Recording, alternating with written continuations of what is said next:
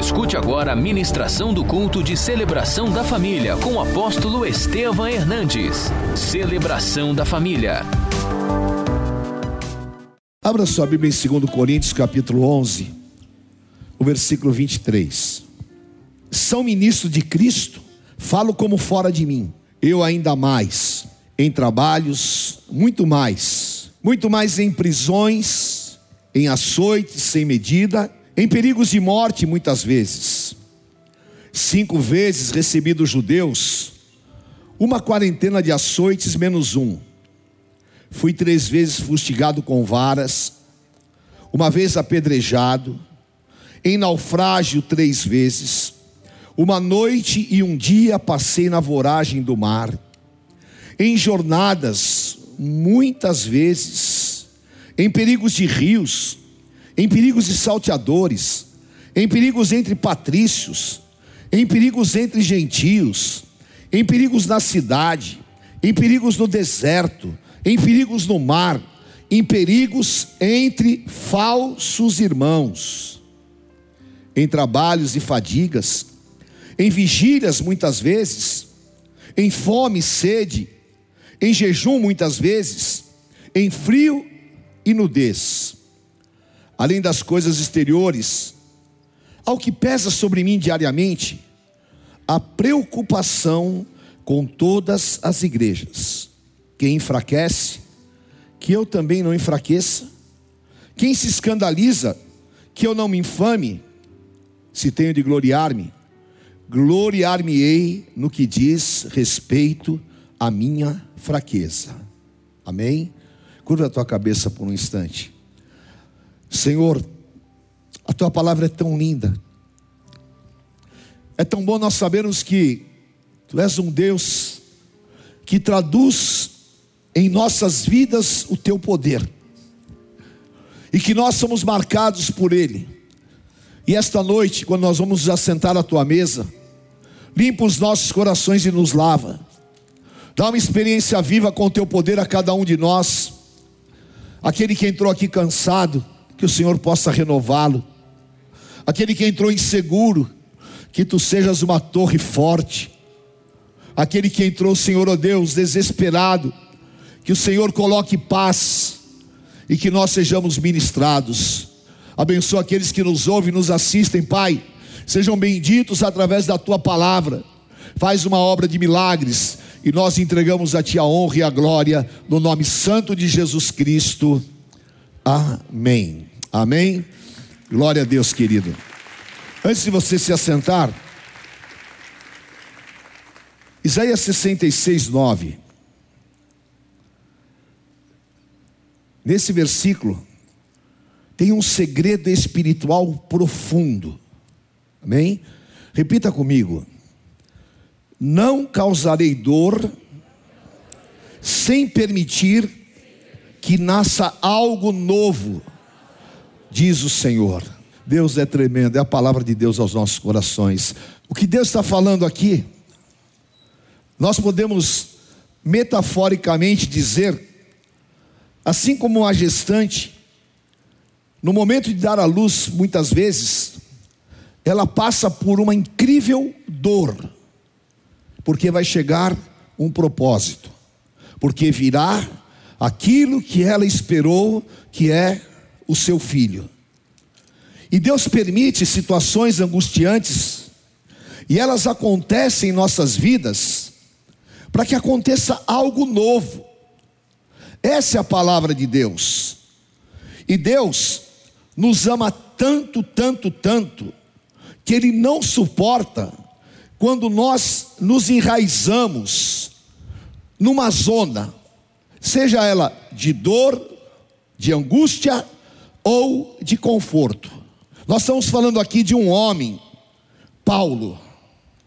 O que nós vemos é incrível, porque Paulo quando Ananias estava na casa de Ananias, a palavra que Deus disse é: esse é um vaso escolhido, e ele vai sofrer por amor ao meu nome.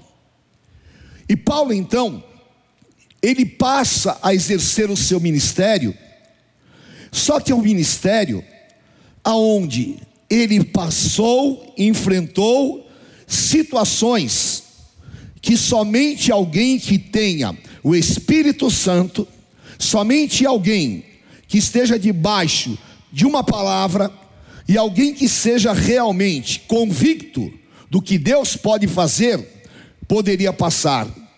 Por quê? Um homem experimentado em dores. Paulo não era um pregador famoso. Paulo era um homem experimentado em dores. Por quê? Ele foi rejeitado em Damasco, foi perseguido em Jerusalém, foi esquecido em Tarso, foi apedrejado em Listra, foi açoitado em Filipos, foi escorraçado em Tessalônica, foi mandado embora enxotado de Bereia. Em Atenas foi chamado de tagarela, foi chamado de impostor em Coríntio, enfrentou as feras em Éfeso, foi preso em Jerusalém, foi acusado em Cesareia de Filipe, tudo isso injustamente. Enfrentou naufrágio para Roma, foi picado por uma cobra em Malta, chegou em Roma preso e algemado, e em Roma foi traído. Então vocês vejam que aquilo que Paulo passou é algo que muitas vezes não dá nem para nós comentarmos, porque ele passou por profundas dores. E depois de ter passado por tudo isso, Paulo escreveu: Tenho motivo de alegria por passar pela aflição. Tenho motivo de alegria por passar pela luta. O que havia nessas verdades espirituais? Exatamente aquilo que nós, como servos de Deus, precisamos ser marcados por uma força poderosa que nos traz consolo, porque Jesus disse: Eu vou, mas vos deixarei o Consolador. Quem tem o Consolador consegue superar a dor. O Senhor Jesus nos deixou o Espírito Santo com essa função. Paulo tinha o que? O poder curador de Jesus Cristo, que carregou sobre si as nossas enfermidades.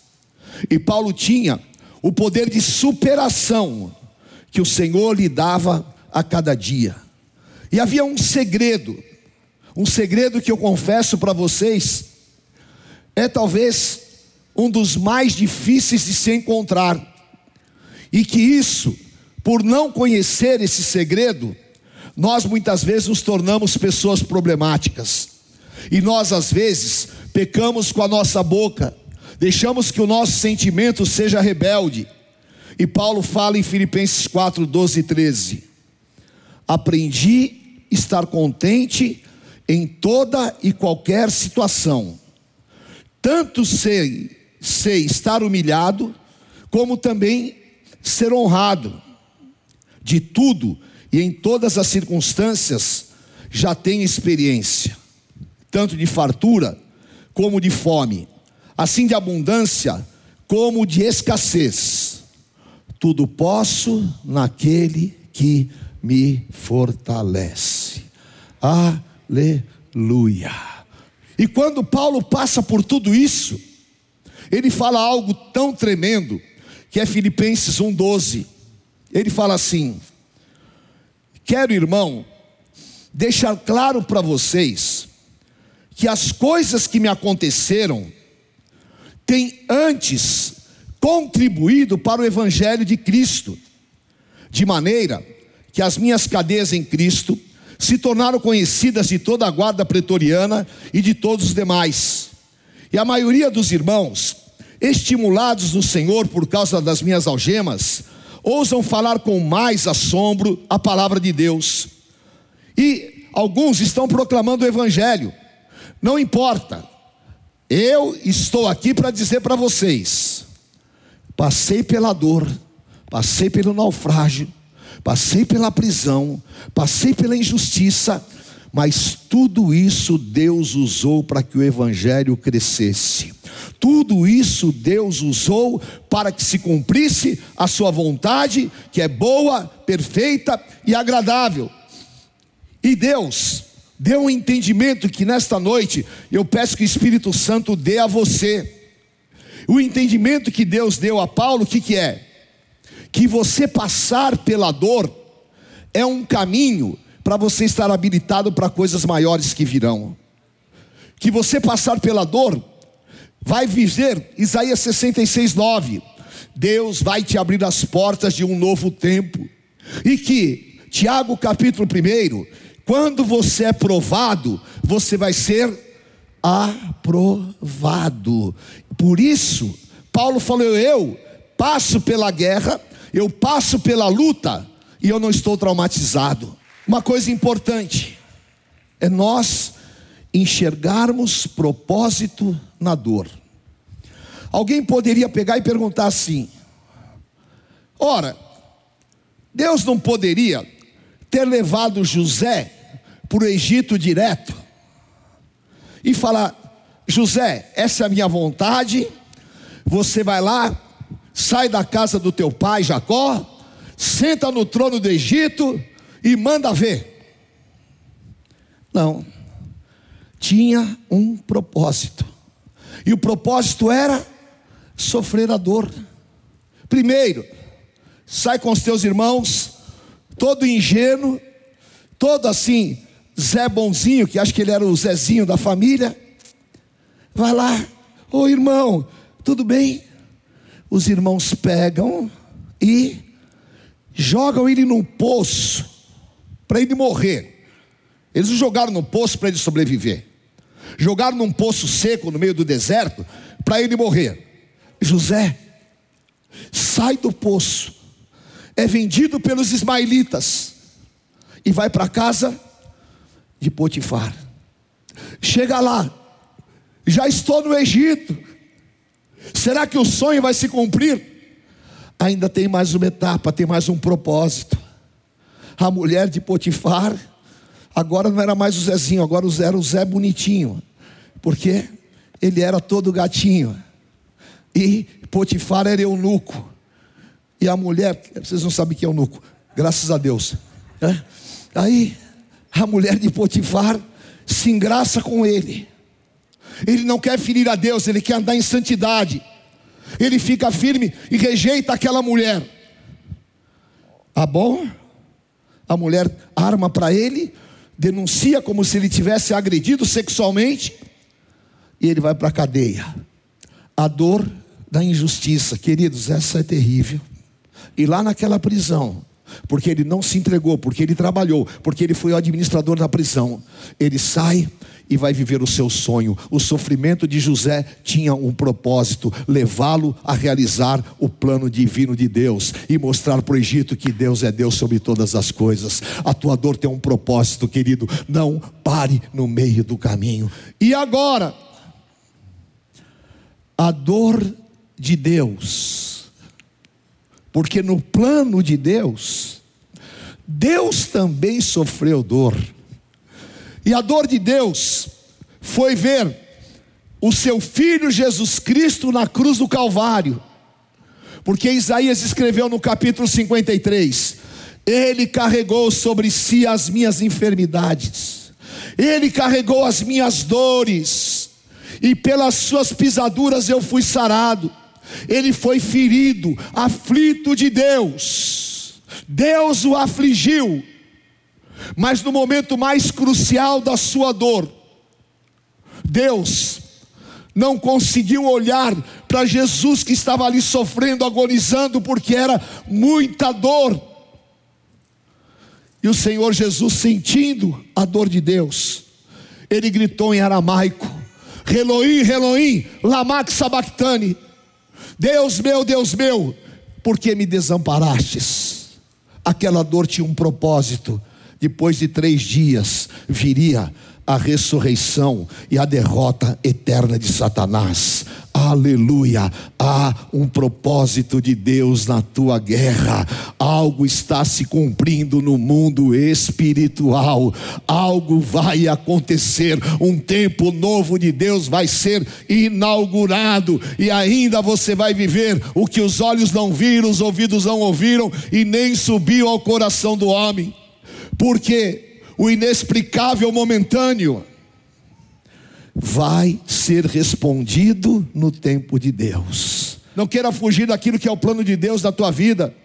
E não deixe o inimigo te impedir de chegar aonde Deus determinou. Deus tem uma obra na tua vida. E a obra de Deus é perfeita. Talvez você não entenda, talvez você não saiba o que está acontecendo com teu filho, você não sabe o que está acontecendo com teu marido, você não sabe o que está acontecendo com, a tua finança, com as tuas finanças, você não sabe por que aconteceu determinada situação. Não importa, apenas em tudo dá graças. Seja fiel a Deus, permaneça nas tuas convicções, por quê? Na hora certa, você vai entender o que Paulo escreveu em Romanos 8, 28. Todas as coisas cooperam conjuntamente, junto, para o bem daqueles que amam a Deus. Levanta a tua mão e diga: Todas as coisas cooperam conjuntamente para o bem daqueles que amam a Deus, na vida dos quais Deus tem um propósito. Diga assim: tudo coopera para o meu bem. Diga para quem está do teu lado: Deus está trabalhando o propósito. Fala, Deus vai te mostrar o porquê. Amém? Sabemos que todas as coisas cooperam para o bem daqueles que amam a Deus. Quem ama a Deus aqui? Está cooperando para você.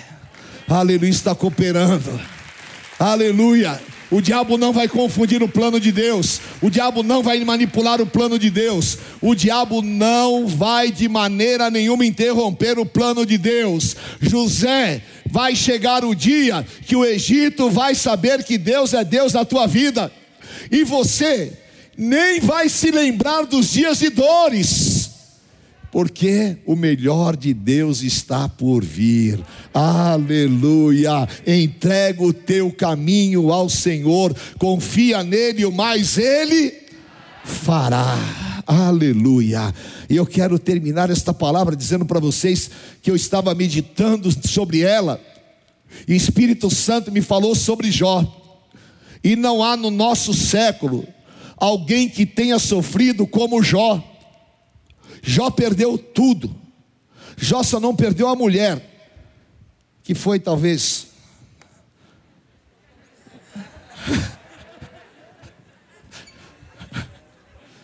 Porque a mulher de Jó era muito chata. Ele perdeu tudo, ainda ficou a mulher para perturbar ele. E ele mal, cheio de ferida, coçando com um caco de telha. A mulher não entendendo nada. Irmã, entenda o que está passando na vida do teu marido, ore por ele. Irmão, entenda o que está passando na vida da tua esposa, ore por ela. Não seja precipitado, não tome atitudes loucas. Deus tem um propósito, até na confusão que você pensa que está acontecendo, Deus tem um propósito. Jó perdeu os filhos, as filhas, perdeu os bens, perdeu tudo, e foi assim, não é? Capítulo 1, uma atrás da outra. Ó, oh, veio morreu teu filho, morreu teu outro filho, morreu tua filha, pegou fogo no celeiro, acabou tudo.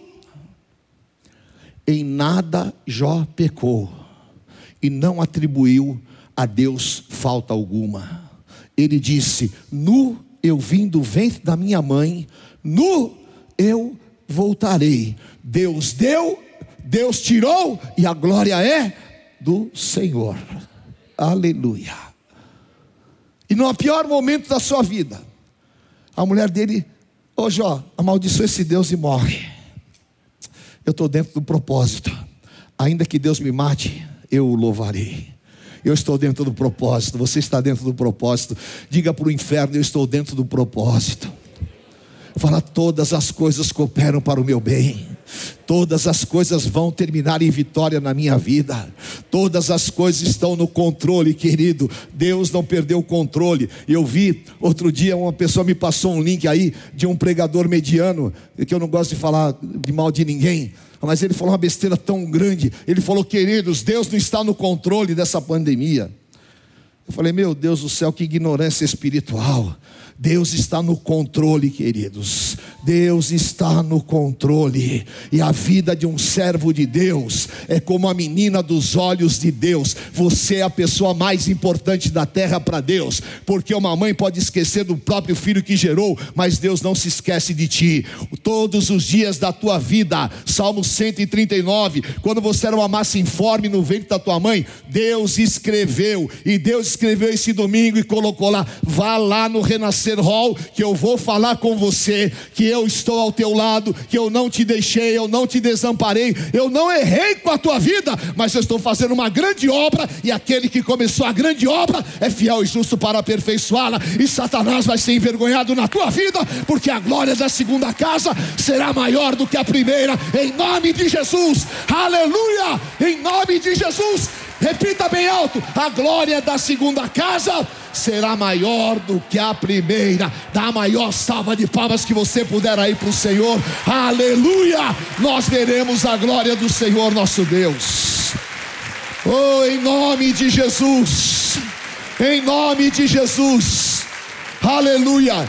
Diga bem alto comigo: Eu sei em quem tenho crido.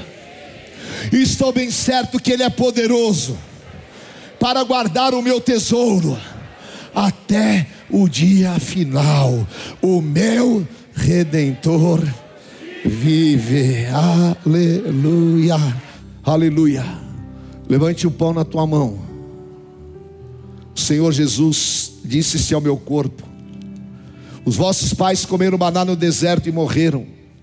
Quem comer este pão não morrerá, mas viverá para sempre. Senhor Deus, eu consagro este pão como elemento santo e vivo. Bendito o Cordeiro, Osana ao que vem em nome do Senhor. Eis aí o Cordeiro de Deus que tira os pecados do mundo. Ele é o Senhor, o Messias, o ungido de Deus. O seu nome é Deus forte, conselheiro, Pai da eternidade e príncipe da paz. Na sua coxa direita está escrito Rei dos Reis e Senhor dos Senhores. Ele é o lírio dos vales e a estrela da manhã. Ele é o prometido das nações, ele é o Alfa e o Ômega. Ele é o Rei dos Reis. Ele é o Senhor dos Senhores. Aleluia. Nome sobre todo nome. Em memória do nosso amado Senhor e Salvador. Em comunhão com a Trindade comamos este que é o símbolo do pão da vida. Aleluia. Levante o cálice na tua mão, meu querido, em nome de Jesus. Por semelhante modo, depois de haver ceado, o Senhor tomou o cálice, dizendo: Este cálice é a nova aliança no meu sangue. Fazer isto em memória de mim. Porque todas as vezes que comerdes o pão e beberdes o cálice, celebrais a morte do Senhor até que ele venha. Diga assim comigo: o sangue do Cordeiro me purifica de todo pecado. E se andarmos na luz, como Ele na luz está, temos comunhão uns com os outros, e o sangue de Jesus Cristo nos purifica de todo o pecado. Vire-se para o teu irmão e diga: Meu amado irmão, que momento é esse?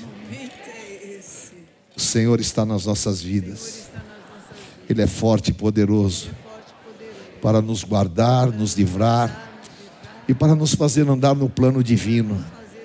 Eu quero declarar em nome de Jesus que a tua leve e momentânea tribulação ela produz um peso de glória. Que o melhor de Deus está por vir na tua vida. E as eiras se encherão de trigo, transbordarão de vinho os teus lagares, e o Senhor vai te restituir todos os anos perdidos, por causa do sangue do Cordeiro não haverá derrotas na tua vida, mas um plano superior se cumprirá. E o momento de Deus fará com que a tua boca se encha de riso, que você seja fortalecido e consolado. Em nome de Jesus, eu profetizo sobre você e a tua família toda sorte de bênçãos espirituais em Cristo Jesus, debaixo da cobertura do sangue do Cordeiro. Amém. Aleluia. Levante o cálice bem alto. Glória a Deus. Olha que coisa maravilhosa. Aleluia. Amém. Em memória daquele que vive, daquele que é Senhor e vencedor, bebamos o cálice de Jesus. Antes, declare comigo: onde está a morte, a tua vitória? Onde está a morte, o teu aguilhão? Tragada foi a morte pela vida, bem forte, o meu redentor vive. Bebamos o cálice do Senhor Jesus.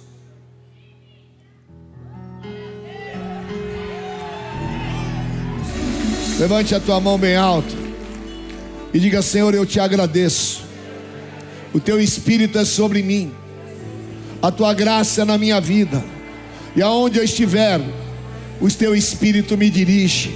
E eu saio daqui hoje coberto com teu sangue, para viver uma semana de bênçãos, levando esta unção aonde eu estiver, porque o Senhor é comigo, o guarda de Israel, o Todo-Poderoso está ao meu lado, e eu e a minha casa, cobertos com o sangue do Cordeiro, e eu declaro: se Deus é por nós, quem será contra nós? O Senhor é meu pastor e nada me faltará Deus é fiel.